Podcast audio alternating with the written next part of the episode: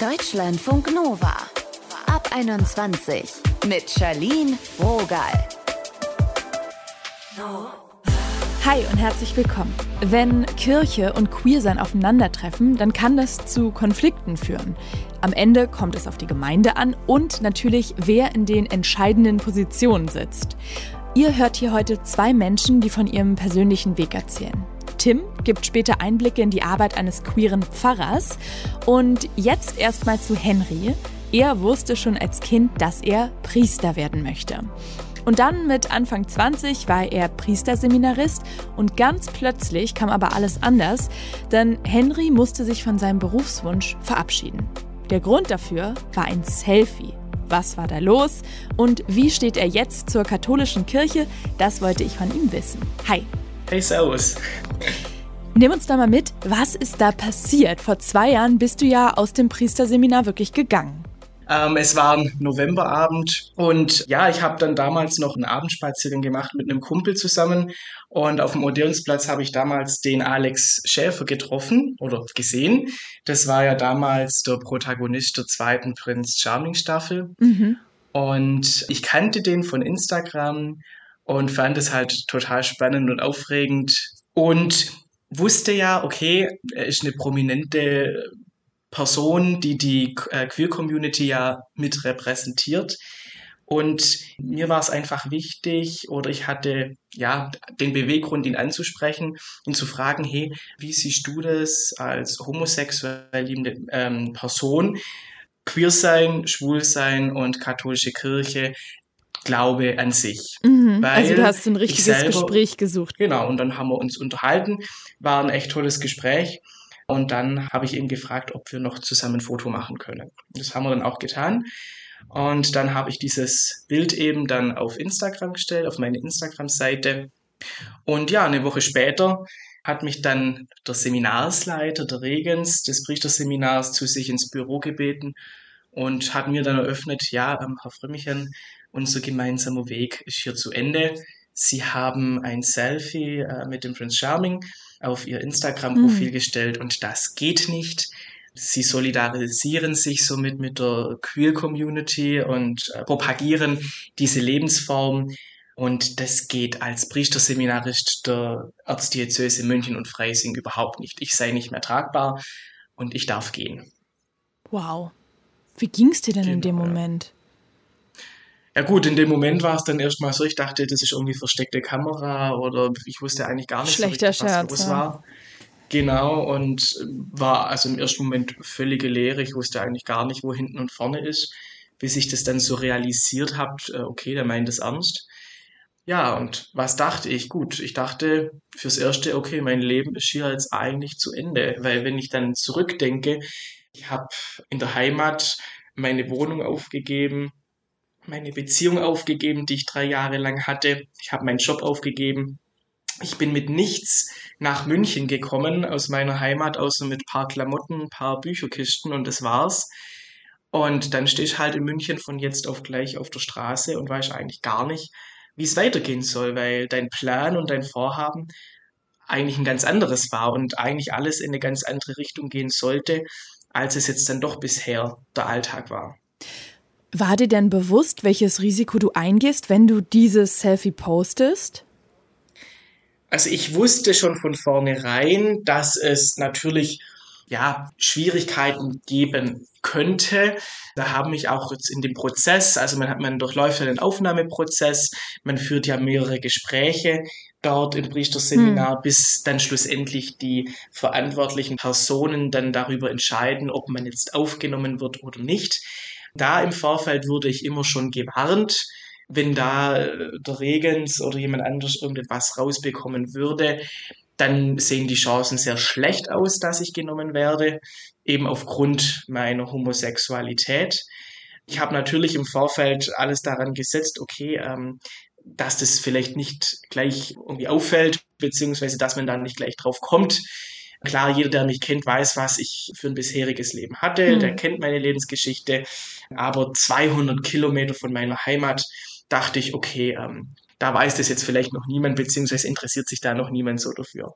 Und wir reden ja heute darüber, wie wir uns selber treu bleiben und dass es manchmal auch ein Kampf sein kann. Hast du jemals bereut, dieses Selfie zu posten? Nein, also ich habe es nie bereut. Ich würde es auch wieder tun, muss ich ganz klar sagen, weil es war natürlich ja schon eine Entscheidung, die ich ja bewusst für mich gefällt habe, also nochmal mich auf den Weg zu machen, Priester zu werden, weil wenn man nochmal ganz an den Anfang geht, ähm, 2017 habe ich Abitur gemacht und es war ja schon immer klar, okay, mein Weg geht Richtung Theologiestudium und Priesteramt. Und bei meinem ersten Versuch oder bei meinem ersten Vorhaben damals noch in Tübingen, da kam eben dann zu Beginn meines Studiums mein damaliger Freund dazwischen.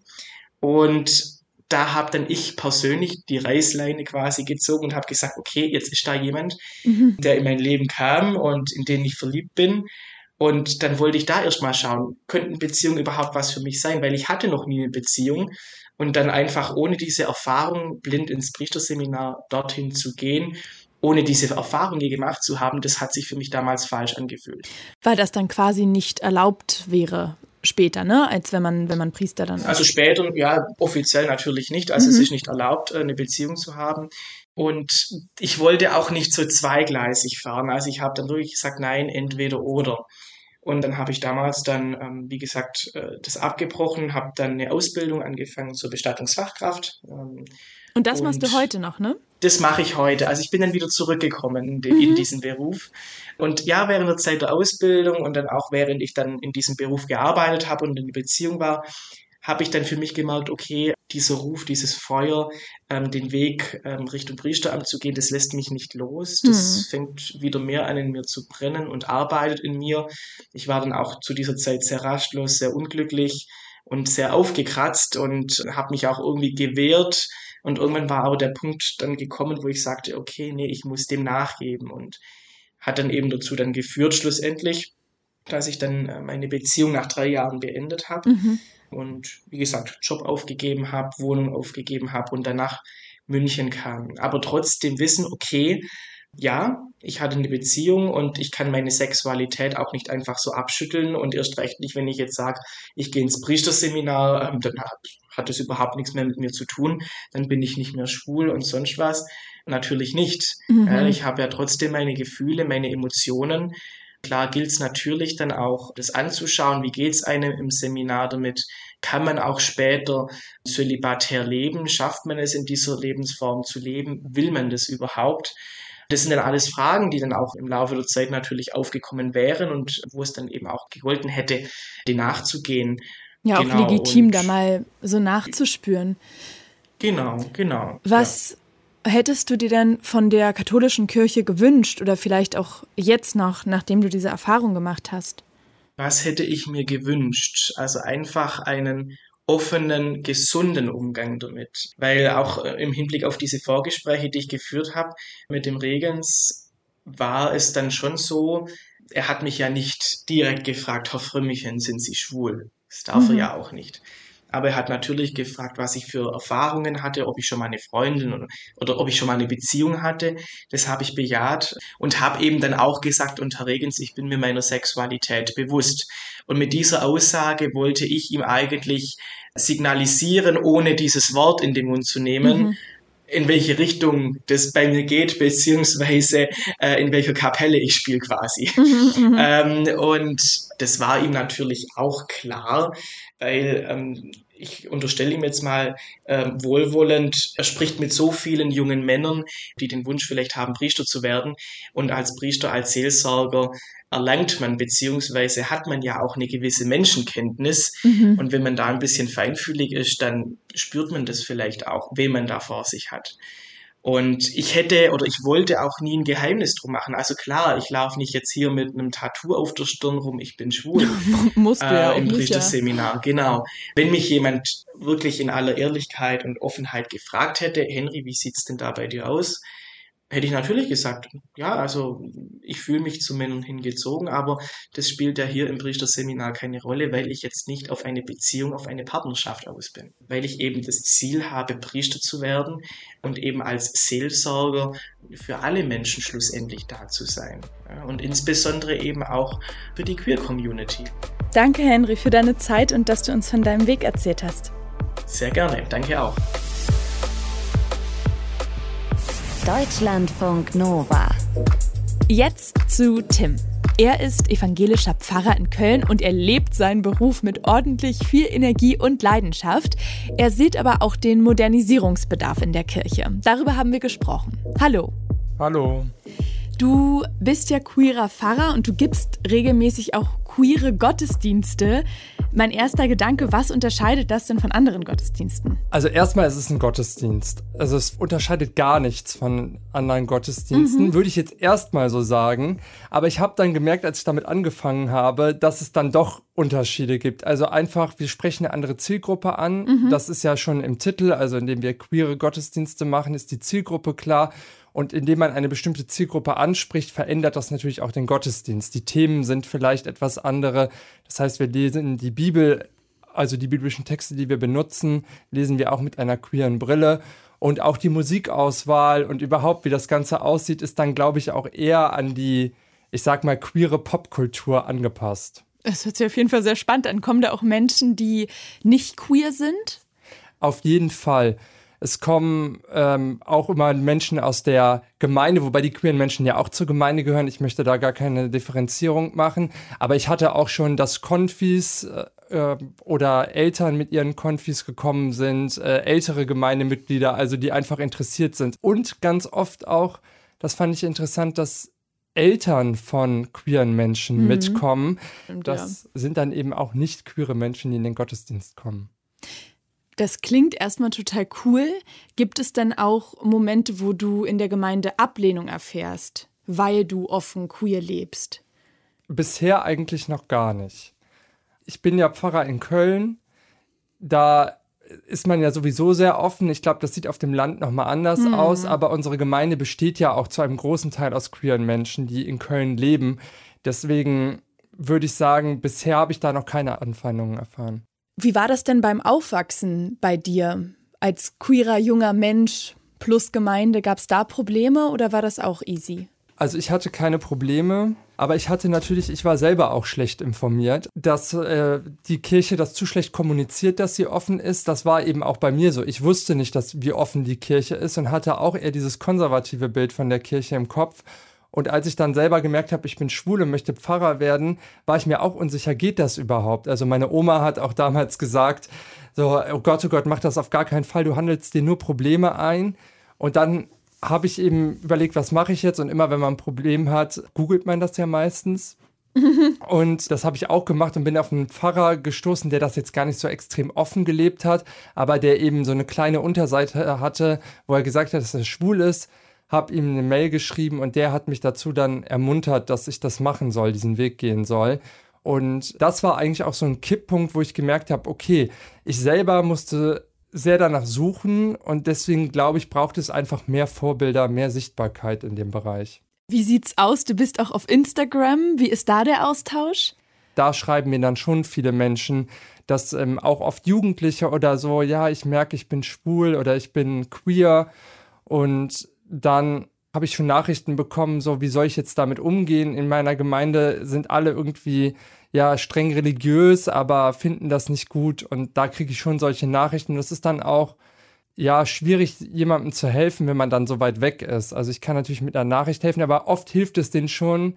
Ist mir aufgefallen, dass ich sichtbar bin mhm. für äh, junge Menschen als Pfarrer auf Instagram. Dein Accountname ist Armen, aber sexy. Was steckt dahinter?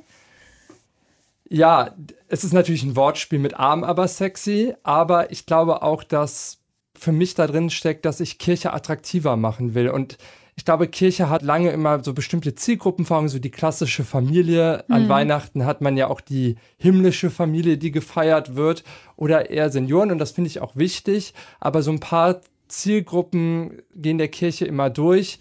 Und für die möchte ich Kirche eben auch attraktiv machen. Und das sind, ist vor allem die Generation, Generation so zwischen 20 und 35.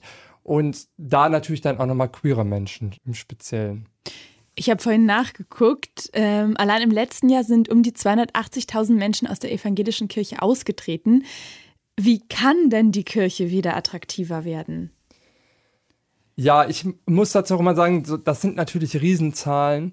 Und ich merke auch, dass ich mich da jetzt nicht selber komplett verantwortlich fühle, diese Menschen alle wieder zurück in die Kirche zu bekommen. Um Gottes Willen. also die Aufgabe wäre zu groß, deswegen versuche ich in meinem Bereich, wo mir das möglich ist, zu machen. Und ich glaube, die Kirche macht viel, also die evangelische Kirche macht eigentlich viele gute Dinge.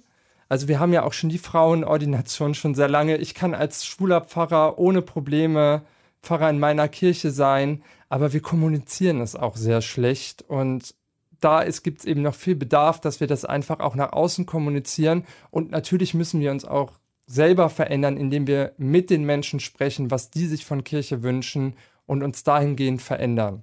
Und du meinst jetzt, die Kommunikation ist schlecht, quasi diese schon offen gelebten Werte noch sichtbarer zu machen. Das machen wir schon. Meinst du das gerade? Ja, genau. Also ich, ich merke immer, viele Menschen wissen gar nicht, dass wir schon länger, als es staatlich möglich ist, gleichgeschlechtliche Paare segnen, mhm. weil wir machen ja immer nur Segnungen anlässlich einer staatlichen Trauung.